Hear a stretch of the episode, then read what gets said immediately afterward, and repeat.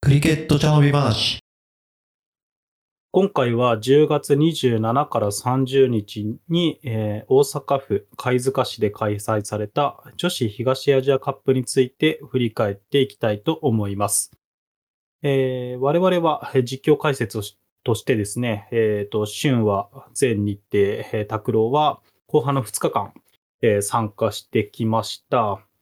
まあ、早速入ってきますか。えっ、と、まあ、今回は、えっ、と、日本と韓あ香港の4試合のシリーズみたいな形になっちゃったんですが、はい。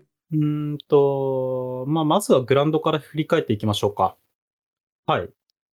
貝塚のグラウンドどうでしたはい。えー正式名称がなんだっけ貝塚市立、えドローン、クリケットフィールドみたいな感じ。そんな感じだよね。なんかまだね、これ、はいクリッククラブには登録ないみたいで、うん、うん、うん。あ、のー、電子スコアを見ると SICG1 になってるんだけども、これ、貝あ塚、そうなんだ。そう貝塚です。ああ、はいははいい。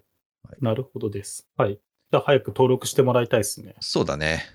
てか関西でも結構しジャパンカップとかやってるから、うん、うん、って感じもしますけど。はい。そうだね。まあ、グラウンド自体は、なんか盆地というか、その、ちょ、ちょっと高いところにあって、うん。で、ピッチの1エンドの方が海岸の方を向いてて、うん。で、もう1エンドが山を見下ろす感じになってるんで、景色がすごい良かったね。そうですね。ちょっと高台にあって、うん、いい感じでしたね。ねはい。で、まあ、ピッチはターフじゃなくてコンクリートで、はい。で、サイズはかなりちっちゃかったね。そうですね。ちっちゃい印象でしたね。うん。横は広い、広いっつうか、まあまあな大きさあるけど、うん縦が結構狭いっていう感じですかね。ね。なんで、まあ、うん。企画としては女子の ODI を満たすらしいんだけども、うん。まあ、男子だったら 3, 3の4ぐらいかな。 3ぐらいじゃないですか ?4 か。 3どうのだろう横の広さ絶対ないだろうから、うん、4かな。4は結構本当に縦が狭いイメージがあるんだよな。狭いよね30ヤードちょっとしかない気がするが、それよりはちょっと大きいかなって感じはしましたけど。うんうんうん。まあそんなわけでかなりちっちゃいんで、まあ男子の国際試合はできないね、あれはね。そうですね。ちょっと厳しいですね。ねはい。まあただ一応拡張するみたいな話も聞いてるので、あ、そうなんですね。ね、うんうんいずれ男子のあの国際試合もできればいいし、その男子リーグもね、あんだけ狭いとあんまり練習にならないだろうから、そうですね。まあ、関西は本当に T20 が主流なので、うん。振り回すバッター有利のブランドになっちゃうかな、男子だと、本当に。ね、まあテクニック伸びないよね。そういうのだとね。そうですね。うん。はい。まあグラウンドについてはそんな感じでした。こんな感じ。まあ私としてはなんか芝が滑りやすいなとかいうところと、うん。あとは、芝に砂が入ってて、うん結構ボールが劣化するなってイメージと、うん。あとはボーラーのランナップエリアの芝を張り替えてあって、うんまあデコボコとか、うん芝の感触が違うのがあって、えっ、と苦労してるボーラーがいそうだったなぐらいな感じですね。ああ、なるほどね。まあ、そこら辺のグラウンドのメンテに関しては少しずつ良くなっていくのかなっていう。うん。うん。多分、そう、ね。そうあってほしいですね。はい。ね。まあ、そのね、一面しかないから、そのやっぱランアップとかはね、激しく消耗するよね。うん。うん。そうっすね。一面しかなくて、ピッチが一本しかないと、ずっとそこで走るわけなんで、そうそうそう。どんどんどんどん芝がそこだけ死んでっちゃう。そ生うまれて。そうそう。うんなんで、まあ、貝塚、貝塚クリケットフィールド第2みたいなのにね、あの、期待だね。そこら辺はね。そうですね。はい。はいまあ、その辺は将来ってことで、はい。じゃあ、グラウンドこんな感じにしといて、はい大会運営についてはどうでしたえーとね、まあ、すごか、すごかったというか、やっぱりその、いつもね、佐野市もね、あの、国際試合とかになるとかなりバックアップしてくれるんだけども、はいはい、はい。今回、貝塚市初めての国際大会の開催っていうことなんで、そのやっぱうりんその市の関係者とか、まあ、あと関西クリケット関係者からの、そのうん。ワクワク感が伝わってきたよね。ああ、盛り上げようみたいなとか、どんなことになるだろうみたいな。そうそうそうそうそうそう。はいうんうん。そうそうまあ、わかります。はい。そうだからまあ観客も、あ、まあ、いっかこれは後で話すけども、うん。えー、と動きも早いし、なんかね、2日目ぐらいの試合の後になんか、銭湯い、チームみんなで銭湯行こうみたいな話になったんだけども、はいはいはいはい。なんか、もうその時に、えー試合後のバスの時には、もう市の番が、番が横付けして、はこれですっつって、箱いっぱいのタオルを、手ぬぐいをみんなにね、渡したりして、えー、なんかすごいですね。なんかプロ、プロっぽいというか、うん、うん、あんまりないっすよね。そう、しかもお役所、お役所仕事ってさ、普通遅いじゃん。でも、ね、当日聞いて午後に持ってけるってすげえなって思って。うん。そうっすよね。その、ODI とかで6時間とかやってるならまだしも、そう。うん、早いっすよね。早い早いかなり。そうで、はいちなみにね、その手拭いなんだけども、うんうん。貝塚市のせい平成30年度のね、 成人式って書いてあった。ああ、まあ、でもいい、全然いいっすよね。あもちろん在もちろん在庫うん、そう在庫処理でも何でも、うん選手としてはありがたいし。そう、だからウィンウィンウィンだと思うよ、やっぱそれは。そうですね。うんうん。なんか、ホスピタリティも出せるし、そうん。受け取った側ラッキーだし、在庫もはけるしう、そうそうそうそうそう。うん。で、まあ、まあ、貝塚市はそれでまあ100点満点で、うん。で、まあ JCA はスタッフね、ちょっとす少なくて苦しんでたみたいだけども、うん。まあそこも頑張ってやっていて、まあ欲を言えばうんもう少しね、関西クリケッターからのボランティアがあればよかったかもだけども、うん。確かに JCA のスタッフ頑張ってたなっていう印象っすね。うん、うん。もっとサポートしてあげる人がいてもよかったかなと。まあでも、貝塚側のサポートも結構厚かったから、まあ普通に回ってたって感じですかね。そうだね。まあ人手ってね、うんいくらあっても、あの困んないから、いや、本当はもっとね、その関西の日本人のクリケッターのボランティアとか、うん。もっとたくさん来るかなと思ったら、ね、そんなことはあまりなく、そうですね。うん。うん。正直、あ、あもっといるのかなと思ったら、全然いなかったなっていう印象ではありましたね。ね、まあそこら辺は多うん分取りまとめともかもあるから、うん。そう JCA の方があんまりなんか、ね、取りまとめ良くなかったのかもしれないけど、よくわかんないね、そこら辺は。まあでも、僕の印象としては、なんだ、関西クリケット連盟でしたっけうんみたいなあの、バナーとかが貼ってあったりしたから、うんなんかそこがしっかりバックアップすするのかなと思いきや、ねって感じな印象でしたね。ねはい。まあ特に平日はほとんどいなくて、っうん、て感じだったな。なるほどです。はい。まあわかんないですね。見えないところで働いてるかもしれないんで、あれなんですけど、うんまあ見た目的にはそういう印象でしたっていうところですね。うんはい。えーと、まあさっきちょっと出ましたけど、観客数についてはどんな感じでした結構いましたよね。結構いたね。まずね、そのはい木曜と金曜、あのー、うん俺一人だけだったんだけども、はいはい。もうその時点でね、続々と人が集まってきて、うん。ううんん。いつもテント5つぐらいね、張るんだけども、うん。まあそ、そこがもう全部いっぱい。はい。そう、だから平日で多分100人ぐらいは来てて、うん。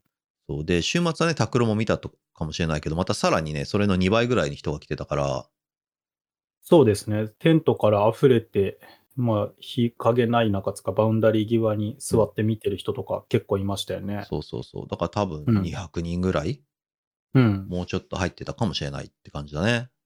そうですね。はい。そうそうそう。だから、多分ね、俺が今までクリケット関係で見たのだと、うんう。ーんと、昔のチャンピオンズウィケット、その学生選手権の決勝戦で、うんその、昭島じゃなくて、ああ、アミノバイタルフィールドみたいな。そうそうそうそうそう、飛び卓球だっけ、飛び卓球のサブグラウンドで、うんまあ、学生の関係者とか退去した時うん。それ以来ぐらいの人を見たかなっていうなるほどです。ね。うん。確かに。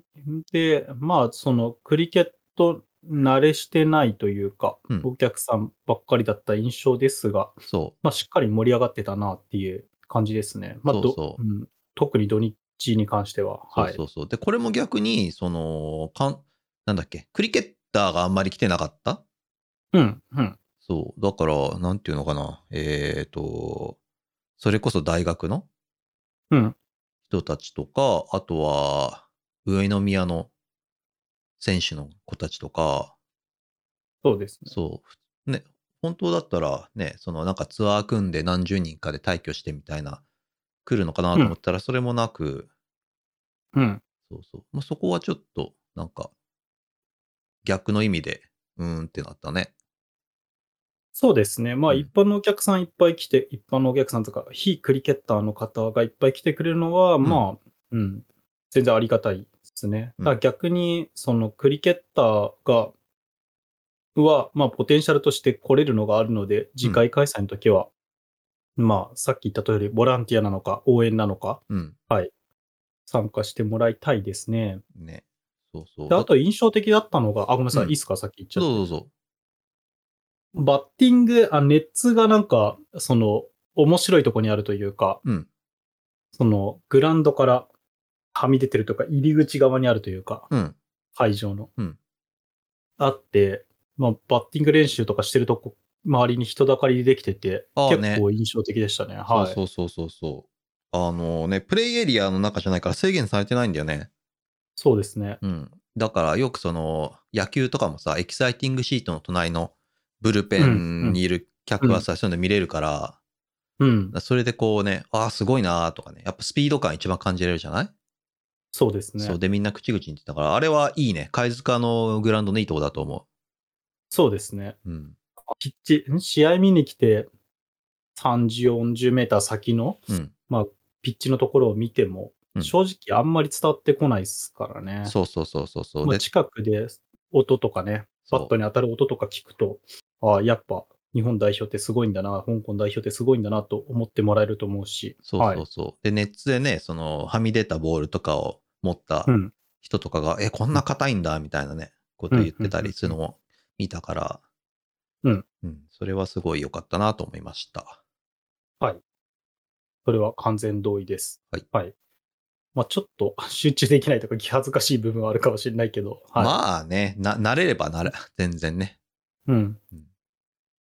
選手としても、まあね、テテンション上がるんじゃないかと思いますってことですそかうだね。うん。はい。じゃあ、えっ、と、ざっくり、えっ、と、外枠はこんな感じで、はいえー試合の中身みたいなところに入っていきましょうか。はい。まあ、4試合なんで1試合ずつ見ていこうかな。そうですね。まあ、ざっくり言うと、まあ、結果としては、香港の4連勝で終わったわけですが、はい。第1試合は、えー、8ウィケット差で日本代表負け。うん。第1試合どうでした僕は YouTube でチラチラ見てただけなんで、あれなんですけど。はいはいはい。えっ、ー、と、まあ、点が取れなかった っていうのに尽きるんだけど、あの、なんだっけうんうんなうん。えっ、と、オープニングが宮地、後藤、うん。静香ちゃんとひなせで、はい。まあ、2人ともスタイルクレートがね、50とか60だったんで、ああ、そうはい。そう、結局なんか、あの、20の入り方があんまり分かってない感じだったかなっていう。うん。言うならば、パワープレイをうまく活かせなかった、ウィケットを守ることに集中しちゃってたって感じですかそうだ。ねはい。そうそうそうそう。まあ、ボーラーもね、べまあいい、いいっちゃいいけど、まあ普通だったから、もうちょっと、うんもうちょっとう積極的に行ってもよかったかなっていうのがあって、うん。そう。で、結局ね、3ウィケット残して20オーバうんーだったんで、まあちょっと、ちょっと遅いよねっていうね、そのダッシュをかけるのが。そうですね。まあ、スタッツだけ見ると、ストライクレートが90を超えてるバッツマンが1人しかいない。それ以外は全員、そう、うん、低いので。うん。そうで、えっ、と、うん次に香港イニングは、まあ、うん。オープニング3人で、もうほぼゲーム決められて終わりか、終わったなっていう。そうですね。そう、アヒリアとシマコはまあさすがにいい、良かったけど、うん。まあ、結局そのね、レートが、レートっていうかその92点がターゲットだったから、うん。まあすぐに逆転されて終わりと。そうだね。90点を守りきるには、ちょっと、ま、まだ足りないというか、うん。アヒリアとシマコは良かったが、まあそれだけじゃ圧倒できなかったって感じかな。そうだね。まあ、その、アメアヒリアとシマコを普通にしのがれて、うんで、あともうスピナー相手にがっつり打って終わりと。そうっすね。そうそうそうそう。うちのね、スピナーたちもね、結局その、ミスマッチスピナーっていうのかなうん。その、うんやっぱ実力でボールで LBW 取れる子っていないからさ。なるほどね。そのミスショットを待って、そうんバウンダリーギアとかどっかでキャッチするみたいな感じ。で、まあそこまで頑張って、なんだろう、ラインレングス間違えないようにうんどれだけ投げれるかみたいな。だと、うん、100点は厳しいよねっていう。厳い。しい厳しい。で、えっ、と、この試合でね、香港のキャプテンのキャリーちゃんが、うん。えっ、と、ラン、ラン、ランニング中にダイブして肩痛めちゃって、うん。うんそうそう。で、その影響でアウトになって終わったけども、まあ、そのけ、うん肩の怪我の影響なければ、なんかこの子と、えーともう一人のマリコヒル、このオープニング二人でなんか打ち切っちゃえるぐらいの勢いだったね。ああ、そうなんだうんうん。そうだね。そう。だからまあヒこ、ルは、うん。マリコヒルは32球40点。うん。なるほどね。そうそう。はい。だからまあ、ここら辺は、その、香港の、まあ、国内のプレミアリーグでたくさん、まず試合してる、プラスうん、国際試合も、この、今年だけで結構たくさんやってたりして、アでジアカップのクオリファイヤーとか。クオリファイヤーとか、あとフェアブレイクとかもほとんどああ、、うやっんてたしね。やはいってたから、うんうん。そう、まあそこら辺はもう、なんかね、その、寝起きの人たちと、うん。もう朝からトレーニングして、午後試合みたいなぐらいの、その試合間の差はあったかなっていう。うん。なるほど。はい。で、まあ、それが、じゃあ、あ、どうぞ。はい、それが1試合目で、 1試合目で、2試合目は1、試合目はほぼ、えーほぼ同じですと。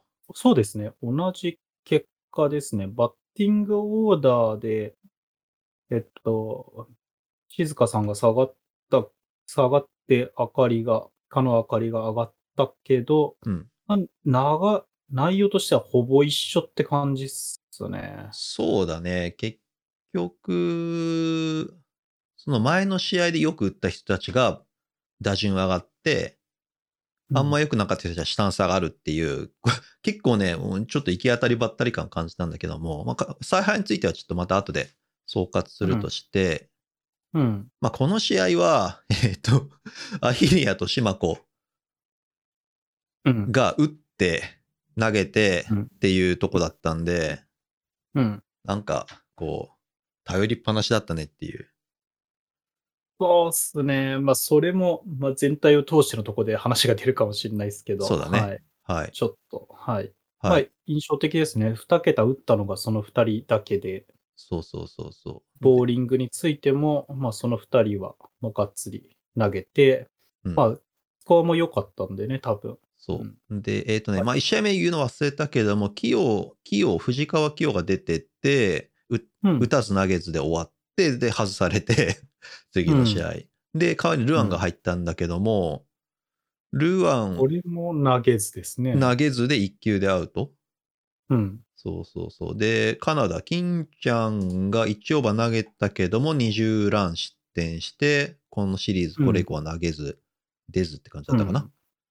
うん。うん。そうそう。という感じなんで、まあ、なん、なんていうのかな、その、うん。うん、まあ、そんな感じでしたと。後半のところでちょっと出てくるかな、その話も。そうだはい。ね。で、香港のバッティングは、えっ、と、キャリーちゃんが抜けたんで、えっ、と、ナターシャ・はいマイルズが3番からオープニングにプロモートされて、うん。で、7オーバーでオープニングの2人で50ラン打って、もうこれでほぼ勝敗は決定しましたとうん。うん。感じだね。そうっすね。バッティングは、はい、ナターシャ。まあ割、お昼また4 50打って、はい。はい。うん。なんパかワープレイを活かしましたなって感じですね。そうだね。はい。で、うん次が3試合目で、が3試合目で、ここから私は、えっ、と、解実況解説に入って、はい。こどのう試合から、どうだったえっ、と、えっ、と、まあ、前の 1, 試合目、2試合目は日本代表のバットファーストから始まったけど、今回は香港のバットファーストで始まりました。んで、えっ、と、まあ、オープニングペアは2試合目と変わらず、うん香港はナターシャと、あマリコだったんだけど、うんすげえいいパワープレイを切ったんですよね、確か。香港は。そだうった気がする。だ、どうでもないか。まあまあいいか、ぐらいか。6まオーバあー、終了時点でだ、 41の 0? うん。41の0。0か。うん。そとういうそうとこそうろそでう。なんかね、うんアヒリアが一応、んアヒリアが1オーバー投げて、うん。で、静香ちゃんにスイッチして、またアヒリアに戻って、静香ちゃんがエンドを変えて入るみたいな。まあ、目先を変えようとしてたんだけども、うん。まあ、この試合はあれだね、ナターシャ、ナターシャが すごかったねっていう。そうですね。いや、うんほんとすごかったですね。まうあ、んただ、えっ、と、序盤のすごい良かったところから、うんまあ、減速して、うんって感じでしたね。そうだねってい印象はありますね。はい。あの、まあ、後で話聞いたら、まあ、やっぱりその、ここのシリーズの前から、足にやっぱ不安抱えてて、うん、うん。そうそうそう。で、まだ今、ちょっとリハビリ中だったみたいで、うん。うん。そう。だからそれがなかったら、まあ多分、普通に余裕でセンチュリー達成してただろうなっていう打ちっぷりだったね。そうですね。うん。で、あと4番で、3, 3番4番で入ってきたシャーザードとダスワニが、まあ足引っ張ったって感じだね。そうですね。ちょっと、ダスマニはかなり、キャプテンのダスマニはかなり、うん印象が良くなかったなっていうね。そう辛口かもしれないですけど、ねうんこの試合はねスト。ライクをどんどんマイルスに回していけば、普通に100取れたなっていう、そうそうそうそうそうそう。マイルスは。はい。そうまあ日本のボーリングもまあ後半ちょっと良かったかどうかな。まあ3試合目で、えっ、と、この試合は、えっ、と、藤川の歩みの方か、が入ったんだよね。はいはいで、彼女にスイッチして、1球目でボールドはい。そうでしたね。そうそうそうそうそうそう。取ったんで、まあそのまま投げ続けてって、で、確かね、マリコ・ヒールがあんまり、その藤川歩みにタイミング合ってなかったのかな。そんなイメージでしたね。ね。はい。そうそうそう。うん。で、メグ、で、こうやってこの試合でデビューした小川メグは、えっ、と、キオーバー投げて、ええー、5ラン。そう、3ワイド。確か、えっ、と、藤川は、歩みと同じタイミングというか、1オーバー差で入ってきて、ね。うん。で、すぐスタ外されートがて。の印象値があまり良くなかったからか、まうんあ外されてしまいましたと。そうだね。まあなんか結構、うん、その、ボーラー回しについてはシビアだなっていう印象をうん受けましたね。そうだね。まあ、3うん割投げてもいいボールは良かったから、うん。あのーまあ、そのままつけてても良かった気はするけどね。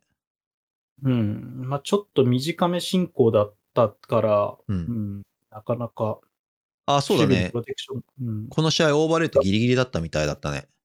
うん。うん。そう。だから、まあ、エキストラを出しちゃうとオーバーレート超えちゃうんで、うん、っていうのもあるよね。そうですね。そうだからコなのン、でコントロールがあんま良くないボーラーについてうは、んせち、せちがらい 世の中になってきたなっていう。そうですね。エキストラ出しちゃうとねっていう。そうそうそでう。、メイク、大川とルアン、金井が、えーまあ、1オーバーずつ登板して、そのまますぐ切られてしまったっていう。ああ、そうだそうねっ。すねそうだね。んまあ、コントロール良くなかったからな。まあ、そうっすね。 そう。だからまあね、あの、キャプテンの柳田、はいマイも、うんまあ、ノーボール2つ投げてっからね、フルトスの。そうですね。そうそはういそうそう。まあ、それで2オーバー投げてっから、うん。そうそう。まあ、そうっすね。もうでも、ペーサーよりは負けるんじゃないですかっていう感じはしますけど、そうね。まあ、どまっあち。かといえば。で、えーっと、あと藤、あ、そうだ、あとボーラー藤川はは、えーっとね、うちら、まあ、横から解説席で見てたんだけども、肘やばいねっていう、うん。そうっすね。うん。横から見てちょっとわかるレベルだったかなって感じっすね。そうだね。なんで、まあ、まあこれ、これが多分、その、ヒルに合ってなかったとこっすね。あ、そうだね。その。そううん。アクションと、そのボールの質が全然違くて。そうそう、うん腕の、腕の振りとね、落としどころがちょっとずれるからね、肘使うと。うん。うん。思ったより長く入ってきてるな、みたいなプレイをずっとしてたので。そうそうそう。ということです。そうね。はいまあ、なかなかあるけど、だったら曲がってないプレイヤーを投げさせた方がいいんじゃねえのっていううん気分もありますが、ねまあまあ、うん。はい。で、えーっていうところもちょっと後で出てくるかな。あそうだまあいいやね。はい。はい。で、はいえー次が日本のバッティングで、はいはい。で、これが、まあ、小田が、ムッシュがプ、ロモートして、そはい。う、や、やっとだよね。そうっすね。うんはい。そうそう、もともと6番、7番ってなんでってみんな、みんなっていうか、まあ、俺たちだけだけど、 言ってて、そう。で、まあ、ようやく、なんだろうね、これ、もともとのチームシートではね、3試合目も6番って書いてあったのよ。うんそれを、えっ、と、100、まあ、ターゲットのチェイスが143だから上に上げた。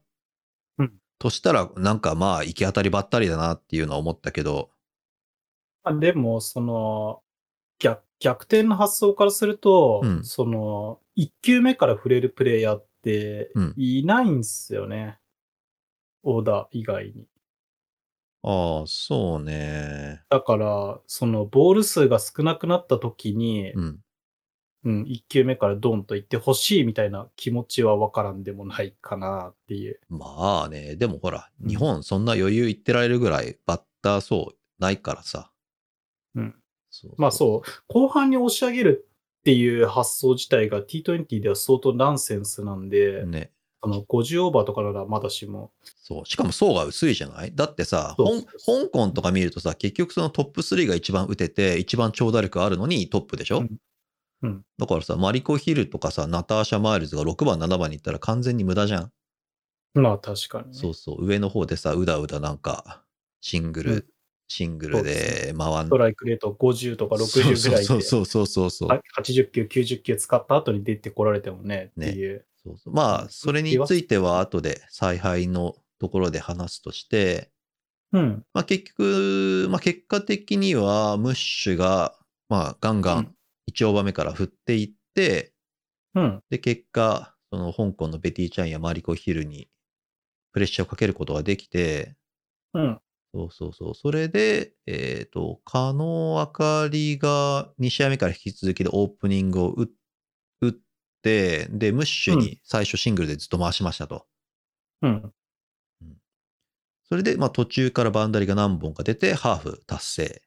そう。なんだけども、まあ、最後の方で結局、うーんと、マリコがデスで投げて、うまく抑えて終わりましたと。そうっすね。この試合面白かったなーって印象っすね。ね。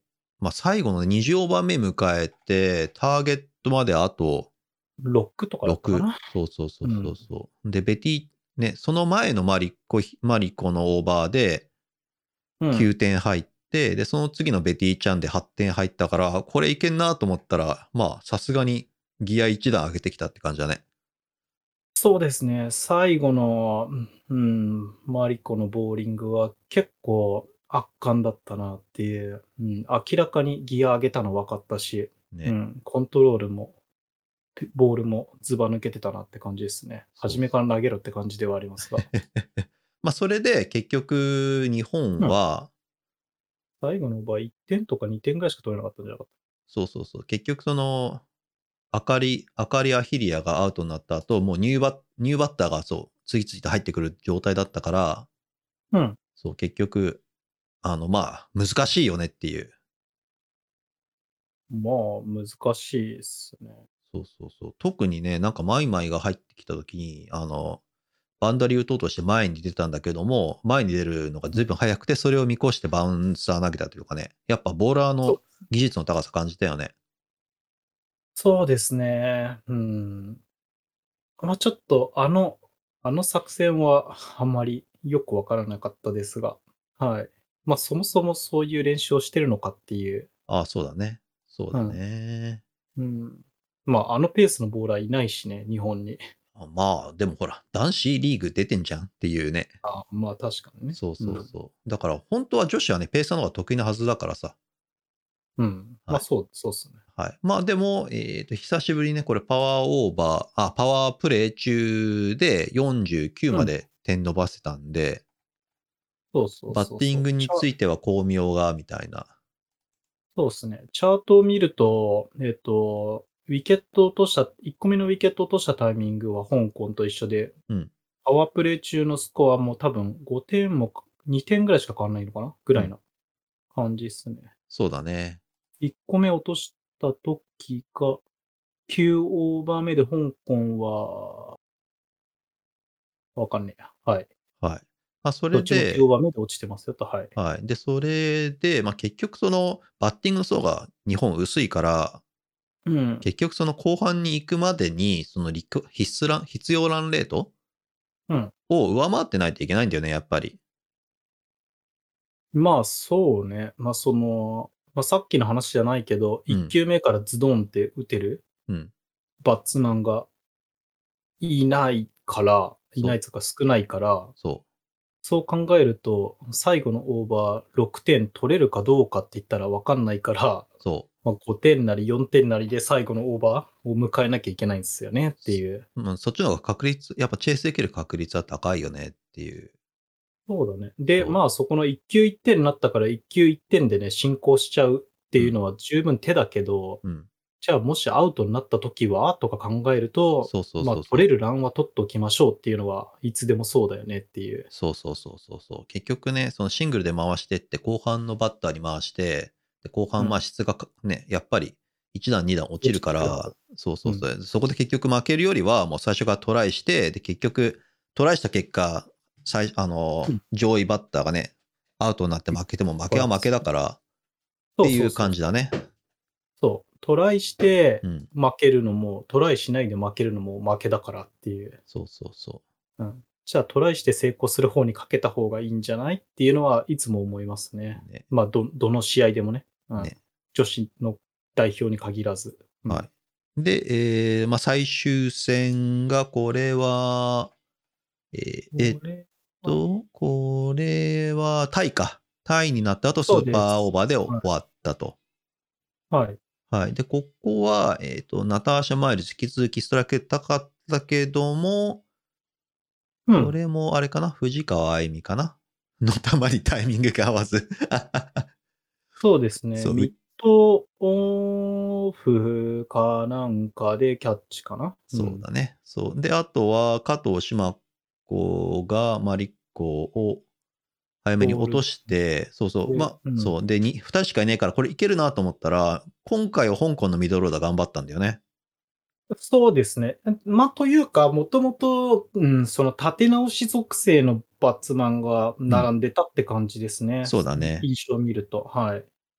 なので、まあ、そこからお、まあ、なんだろう。ウィケットを使いながらも20球ずつ、25球ずつを使いながら、まあ、ちょいちょい点取って、まあ、100までうまくプッシュしたなっていう感じですか。そうだね。で、この試合初めて、清が投げて、4ウィケット20ランと。うん。そうそう。こだれ、いいパフォーマンスだったなっていう気がしますね。よかったね。うんウだィケットすら来なかったが、ね。まあ、チャンスね、結構あったような気もするしね。ね。そうそうそう。うんだから、まあ、スピ自分で取れなかったのもあるし。はい。だから多分スピナー陣の、まあ、手応えが良かったんだかわからないけども、オープニングボーラー2人とも3オーバーまででね、終わってるっていう。そうですね。まあ、この辺は確か、マイマイとワタとちょっと話して、ねうん。まあ、ペースがある方が、まあ、ヒットしやすいだろうっていう判断で、えースピナーをできるだけ引っ張ったみたいなことを言ってましたね。ね。だからまあ、うんそこはね、そのフィールドにいる当事者感覚みたいなのがあったんだろうね。そうですね。僕だったら普通に戻しちゃってたなっていう感じでしたけど。はい。そうだね。まあ、俺でも戻してかな。うん そうそう。んで、えーで、チェイスなんだけども、うんえーっと、オーダーが、えーっと、可能オーダーで、その前の試合前回のの、うん、 3試合目と。そうそう。まあ、トスカってね、あの、フィーリングファースト選んだことからもわかるように、うん。まあ、そのね、2匹目の土壌を狙った感はあるあったね。うん。うん確かにね。だからまあ、まあ、その前の試合が良かったからね。か変えたくないというか、うん気持ちはわかる。うんそうだね。で、えっ、と、これが、えー、まあ、ターゲットが101かは、なんだかわかんないけども、今回はすげえ遅かったんだよね。そうっすね。なんか、うん。うーんって感じのスタートを切ってしまいましたね。ね。えー、遅くなりつつウィケットも落とすっていう、ちょっとワーストケースじゃないけど、悪くなってしまったなって感じですね。そうだね。まあ、えっ、と、サハの最初のオーバーで7ラン取ったけども、うんま。あ、その後のベティちゃんとビビ、マリアン・ビビをうん、に苦戦してって感じだね。まあ、普通に単純にブロックも多かったしね。そうなんですよね、ううん。その、圧倒されてるというよりは、うん普通にスコアに行ってないみたいな。そうそうそう。だからクリケット面白いよね。やっぱり前の試合で140でさ、なん選択肢がもうフルしかないときはポジティブにいけたけども、そうん。う、101っていう、いけ、なんかね、こう、いけそうな人参 がぶら下がった瞬間にちょっと、ね、違う精神状態になっちゃうみたいなね。そうっすね。うん、まあでもこの試合は結構勉強になりましたね。あ、もうおまもあで、そう面白かった。うん、面白かった。そで、まあそのつ話の続きからいくと、う。はいはい。オープニングアウトになった時、えーアヒリア入って、が入って、立て直しを、かかるが、まあそこ、最後までは入れずって感じでしたね。そうだね。えっ、とね、ここは静香ちゃんがブレーキになってたね。そうっすね。うん。 4番に上がったんだよね、昨日、その前の試合とかと比べて。そうっすね。うん。そうだから、まあ、途中なんかね、1球、ん ?13 球3ランとかね、そんなんだったからさ。そうっすね。そうそうそうそうそうそう。だから、まあ、それでリクワイアドレートがどんどん上がって、うん。で、最後のね、ボールドの2球はもうほん、なんかこう、 ななんつうかな、もうアウトに自分からなりに行った感じだったね。あー、ボールドの球とその前の球、全く同じ振り方でしたね。アそうウそトうそうサイドオフかなんかを、なんだろう。うん、カバーに振るわけじゃなく、なんつったらいいか変、微妙な角度でのスイングで、ねはい、ボールドでしたね。うん。ねまあ、そうっすね。まあ、ちょっとここはきつかったかな。ね。まあ、ここはれ結構、うん、多タ分ーニングポイントだったかそうだね、うんこうん、そうだね。まあ、ここでレートががっつり上がっちゃったんだよね、必要レートがね。ら。うん。そうで、えーその後、シマコ入り、マイ、マイマイ入り、うん。で、えーと、マイマイも最初遅かったのかな。で、ひなせ入そうっすり、そう。ということなんで、まあ、結局、割とね、自分で自分の首を絞めた感はあったね。ああ、うん、まあ、それ以外ない、ないですね。その、101点っていう、もう、初めからプレッシャーがある状態で、うん。相手相手にプレッシャーがある状態で、自分がプレッシ、なんだろう、プレッシャーを受けるようなプレーをしてしまった。まあ、うんそれしかできなかったのかもしれないですけど、ね。まあ、香港もチャンスくれたからさ、なんつうのかな、んえっ、と、13オーバー目でそうそうそうそう54の 3? しずかちゃんがアウトになった後、うん、えっ、と、あ、厳しいなってなったんだけども、その次に入った新しいボーラーがいきなりフルトスノーボールで、 13点くれたんだよね。そうそうそ確う、13点くれたら、えーその次のオーバーで2ウィケット取られて3ランになって、でも、その次のオーバーで16点くれたんですそようね。そううそうそう、これもフルトスノーボール。そう。うん、そう、だから香港にもプレッシャー、まあ確かにかかってて、うん、そう、チャンスはたくさんくれたんだけども、まあその次のオーバーがマリコ戻って4ラン、うん、ベティちゃんでい、えっ、と、ウィケットの1ラン。うん。で、またマリコ戻って2ランってなって、最後8ラン取って、なんとか頑張ったけども、厳しかったねっていうね。まあ、あーまあ、これは追いついたからね、もう一点取れればっていうところはあるけど、まあ、そうそ追ういつそういたそうから、まあ、その最、最低ラインはクリアって感じですね。そうだね。だからまあ、勝てるチャンスは随所にああった。てかまあ、その勝てるっていうか、その試合を決定づけるチャンスはね、随所にあったんだけども、そう、そうなんだよね。そうそうそそう。だからもまあそうう、ここら辺はね、綱引き感があって、見てる方も面白かったね。うですね。まあ、なんかちょっと、うんうんその観客目線とは違うところでというか、うん。っていうと、もうちょっと上の立場、上の視点から見ると、うん、後半の、その16オーバーのビッグイニングからうん、取れるランを何個か落としてんだよね。取れ、取らなかったというか、あコールってことコールとか、うんうんうんいろんなところで。あ、そうだね。えっと、っていう後藤ひなせのランアウトもしょぼ、やばかったしね。うん。というのもあるし、その、ボールウォッチしちゃって動けないとか、うんうんうん。うん、というとこがあったので、うんまあ、それが実力かと言われると、まあ、そう、そうかもしれないけど、うん。ま実あ、ちょっと力。もったいなかったなーっていう、うん。そうだね。まあ実力、うんまあ本当に、あれなんだよ、本当に、今、拓郎言った通り、実力で間違いなく負けてるっていうのはあるんで、うん。そうそう。まあそこは多分後で話すかもしれないけども、結局そのね、普段の試合でそういうことやってないから、うんそう、いそうざ、だねいざ同じ状況で、しかもね、国際試合だからその価値がもっと高いところに行った時に、それができないっていうね、まあ至極当たり前のことだよね。まあ、そうっすね。うん。まあ、ちょっと、うん。まあ、後で話してもいいけど、その、実力差は、あの、いや、後で話そう。はい。うん後でします。はい。はいで、この、じゃあ、こんな感じで。あ、で、はいスーパーオーバーになって、えっ、と、日本チームが、うんえっ、と、4点だったかなが取れなかったんだっけ